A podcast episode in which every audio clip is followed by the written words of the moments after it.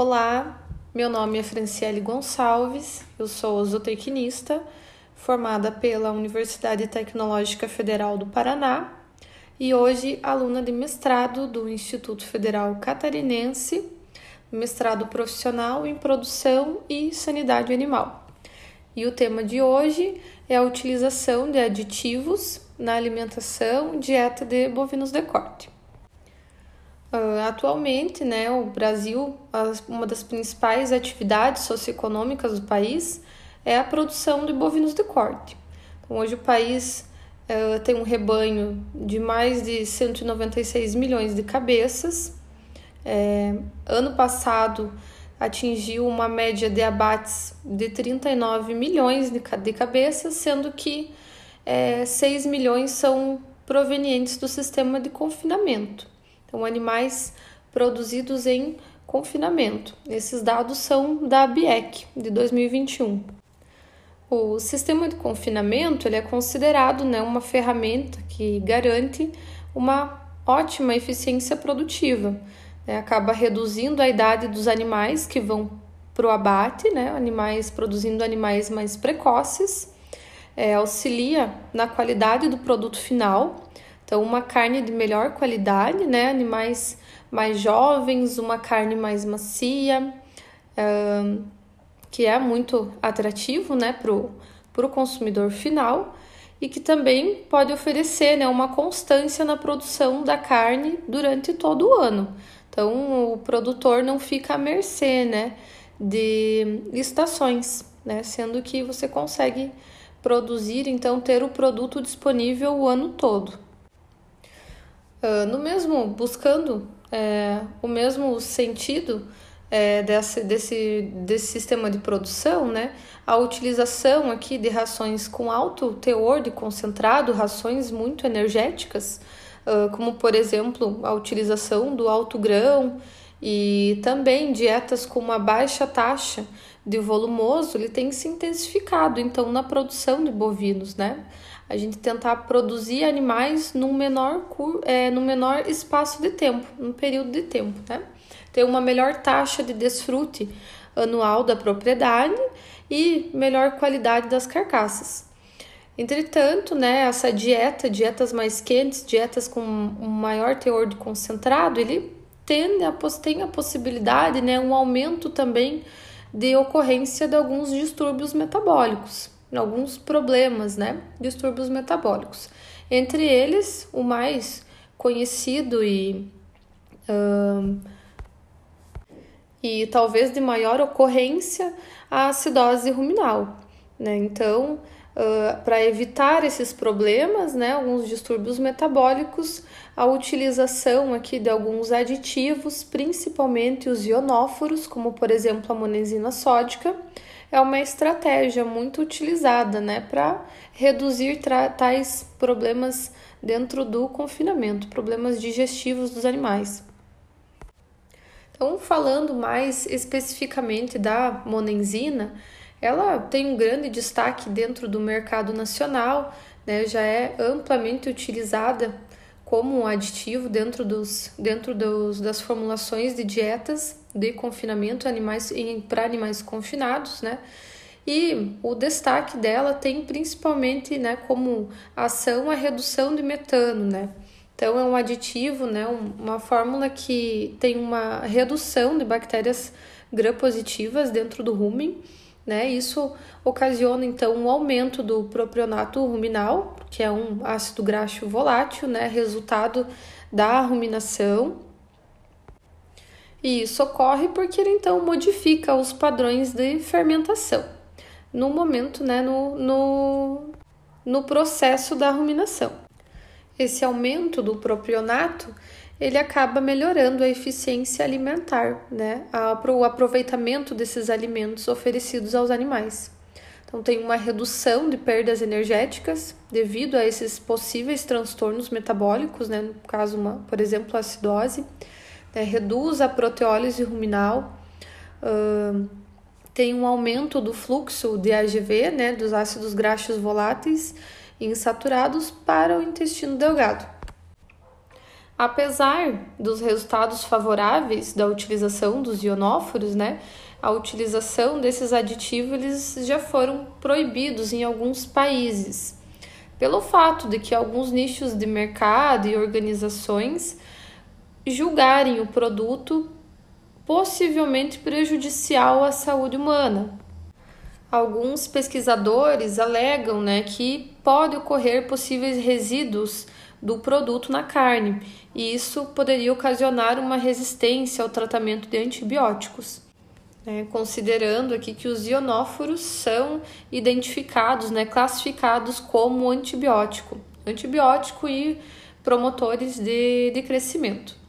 Então, em 2003, o Parlamento Europeu é, fez a publicação, né, publicou um regulamento é, fazendo né, a proibição desse, da utilização desses aditivos na União Europeia. Então, após né, essa proibição, uh, tem se intensificado alguns estudos né, sobre uh, produtos que possam substituir esses aditivos, né, como por exemplo aditivos fitogênicos ou fitoterápicos, né, produtos uh, naturais. Então, o que são né, esses aditivos alimentares fitogênicos? Eles são basicamente compostos secundários de plantas, né, possuem diversas aplicações, uh, são moduladores digestivos, uh, têm uma ação anti-inflamatória, antioxidante, imunomoduladores, algumas ações antibióticas e entre outras funções. O modo de ação desses aditivos orgânicos, orgânicos não, vamos falar naturais, né? Ele é muito semelhante aos ionóforos. Eles possuem, é, atuam sobre as bactérias gram-positivas, né? Falando do, da, da ruminação, né? Do processo de ruminação. Ele afeta diretamente nessas né, bactérias gram-positivas e a produção de ácido acético e o, o ácido butírico. Então, ele reduz a produção de amônia, o dióxido de carbono, o lactato e, consequentemente, né, o metano. Então, esses aditivos naturais têm a capacidade né, de fazer uma modulação na fermentação e, consequentemente, promover o crescimento desses animais, né? Isso dependendo da dose utilizada. Então, alguns exemplos né, desses aditivos fitogênicos que já foram testados cientificamente, né, isso né, com trabalhos científicos, a gente tem um grande destaque para os óleos essenciais, né, alguns taninos também e saponinas. Então, a gente tem uma estimativa aqui de que existam mais de 3 mil compostos de óleos essenciais uh, e quase 300 considerados comercialmente importantes para essa função, né, de como aditivo alimentar. E os estudos aqui, alguns estudos em vivo, né, em animais uh, dentro do confinamento, né, em sistemas de confinamento, a gente consegue concluir aí que alguns compostos de óleos essenciais podem sim ser utilizados como aditivos naturais, né, promotores de crescimento. Alguns estudos já conseguem comprovar que os óleos, a utilização dos óleos essenciais conseguem reduzir a produção de metano, que é um dos gases responsáveis pelo efeito estufa e aonde a pecuária hoje é muito criticada e responsabilizada é, pela maior parte de emissão desses gases. Então, a utilização desses uh, aditivos fitogênicos, né, dos óleos essenciais conseguem fazer uma redução da emissão desses gases pelos animais. Alguns óleos têm uma capacidade de inibir alguns microorganismos metanogênicos, né, que produzem é, o gás metano durante o processo da ruminação, né, os processos metabólicos. Apesar de muitos trabalhos apresentarem resultados positivos, eh, principalmente quanto à modificação do padrão de fermentação, é, alguns trabalhos também apresentam resultados inconclusivos ou que os óleos essenciais não tiveram nenhum efeito né, sobre o padrão de fermentação. Não tiveram uma diferença significativa. Alguns autores relatam que isso acontece pela grande varia variedade de óleos essenciais, de extratos de plantas que podem ser utilizados né, como, como aditivos fitogênicos, um, a dose utilizada, o tempo de utilização desse produto e uma grande diferença é, de resultados em experimentos feitos in vitro e em vivo, a comparação desses experimentos, dos resultados. Né? Então, falando sobre essas diferenças, né, uma das limitações na utilização dos óleos essenciais é a viabilidade prática de se fornecer aos animais né, doses que foram determinadas por meio de experimentos realizados in vitro. Ou seja, uh, experimentos que foram feitos através da coleta de líquido ruminal e feito em laboratório, né? não é, fornecendo o produto para o animal ingerir. Né? Isso porque os óleos, alguns óleos essenciais, eles podem apresentar um odor, né, um gosto acentuado, e isso pode causar uma dificuldade de aceitação pelos animais. Então, acaba causando aí, levando a um efeito negativo sobre o consumo ou até mesmo ser impraticável, né, devido à sua alta dosagem ou a, ser, a concentração que deve ser utilizada para que haja um efeito, né? Então, essa diferença, né, de resultados encontrados em trabalhos feitos in vitro e em vivo, ela também pode ter sido ocasionada por outros fatores, né, como por exemplo, uma degradação dos compostos no rumen do animal, é, adaptação dos micro-organismos a esse produto, né, esse aditivo natural, a taxa de passagem também até para o duodeno e além da absorção da parede ruminal. Então elas são podem ser responsáveis, né, por uma parcela considerável aí das divergências entre os resultados dos ensaios. Então, exemplificando alguns extratos vegetais que já estão sendo utilizados, né, como aditivos naturais e que estão sendo amplamente estudados, né? Então, alguns óleos extraídos do tomilho, do orégano, do alho e de outras diversas plantas, como o mentol, que é extraído da menta, o cinamaldeído, que é extraído da canela, né? Então, elas são alguns extratos que já possuem uma funcionalidade conhecida e que são de fácil extração da planta. Um artigo publicado em 2005 pela Journal of Animal Science conclui que os efeitos dos óleos essenciais eles também são dependentes do pH. Então, dietas com baixo pH ruminal comparadas a dietas né, que, pro, que proporcionam alto, um alto pH, eles podem aumentar a concentração dos ácidos graxos voláteis, principalmente o propionato, né, e reduzem a quantidade de amônia.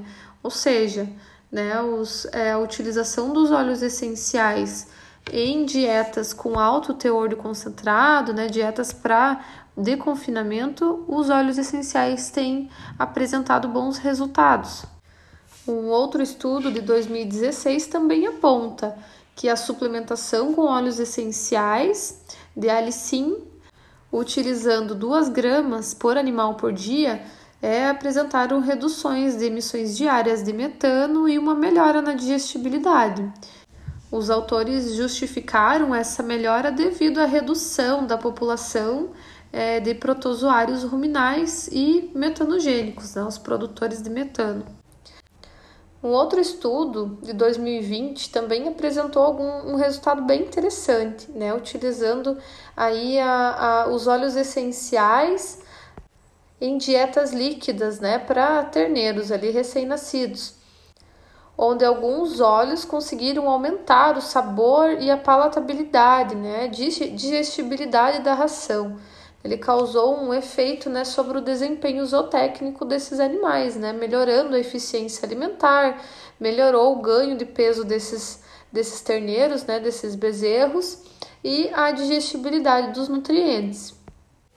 Então há uma grande variação de resultados, né, de trabalhos científicos, né?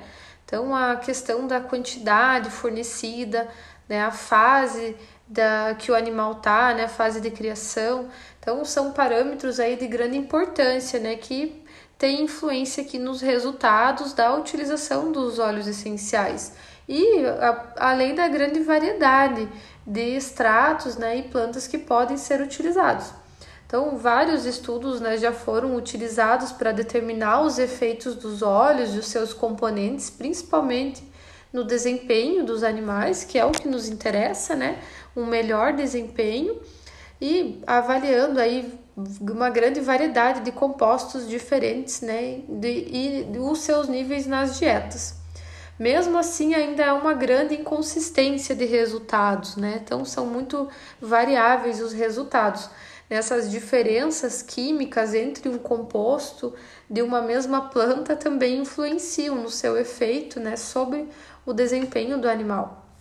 Então, é de grande importância né, que esses estudos ainda continuem sendo desenvolvidos, na né, importância de buscar novos compostos de plantas que vão, que consigam viabilizar né, as melhorias, façam melhorias no, no consumo alimentar dos animais, né, associados então a um melhor desempenho.